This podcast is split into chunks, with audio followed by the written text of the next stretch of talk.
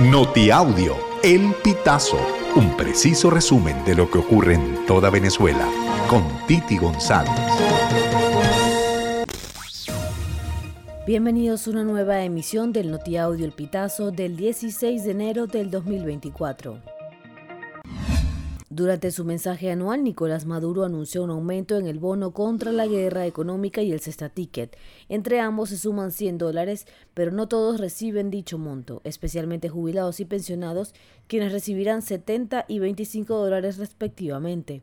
El bono contra la guerra económica tuvo un aumento de 60 dólares, mientras que los cesta tickets se fijaron en 40 dólares. Ambos montos serán cotizados mensualmente al valor del dólar oficial del Banco Central de Venezuela divulgó el martes una notificación de la Sala Político-Administrativa del Tribunal Supremo de Justicia, en la que la instancia judicial informa sobre la suspensión del despacho este 16 de enero, por lo que la defensa de la candidata presidencial María Corina Machado no podrá consultar el expediente que remitió la Contraloría General de la República. Rocha acudió el martes por quinta vez, como estaba previsto, para consultar el expediente de Machado en el que figuran las causas de la inhabilitación que le impuso la Contraloría General de la República y que la defensa de Machado denunció el 15 de diciembre como una vía de hecho que le impide a la ganadora de la elección primaria del 22 de octubre ejercer su derecho político como aspirante presidencial. Un guardia carcelario de Ecuador fue asesinado el martes 16 de enero cuando había terminado su turno y se dirigía a su domicilio, según confirmó el Servicio Nacional de Atención Integral a Personas Privadas de Libertad, la agencia penitenciaria del Estado encargada de controlar las cárceles ecuatorianas. Además, señalan en un comunicado que brindarán todas las facilidades a las entidades encargadas de las investigaciones para determinar las causas de este asesinato que se produce a medio del conflicto armado interno.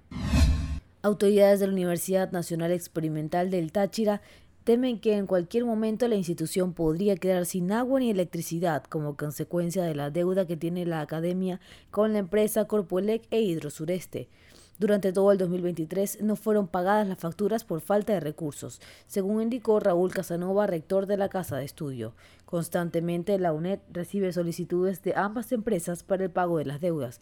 Sin embargo, Casanova explicó que los recursos que perciben no son suficientes para cubrir las altas sumas de dinero que corresponden por concepto de ambos servicios. Durante los días transcurridos de este 2024, docentes universitarios en Mérida han protestado y reclamado por mejoras de sueldos. La Junta Directiva del Sindicato Regional de Profesores Universitarios y Técnicos Superiores de la Universidad de los Andes convocó a los agremiados a una concentración frente al edificio administrativo ubicado en la avenida Don Tulio Febres Cordero para protestar por un salario justo y digno para los trabajadores universitarios. A inicios del 2024, la Federación Venezolana de Maestros publicó el valor de la canasta alimentaria familiar, cotizada en 486 dólares e integrado por 60 productos. Desde marzo del 2022, el salario mínimo es de 130 bolívares.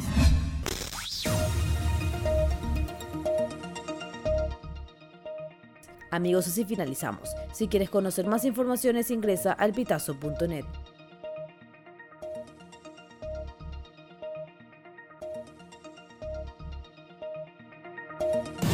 Estas informaciones puedes ampliarlas en nuestra página web, elpitazo.net.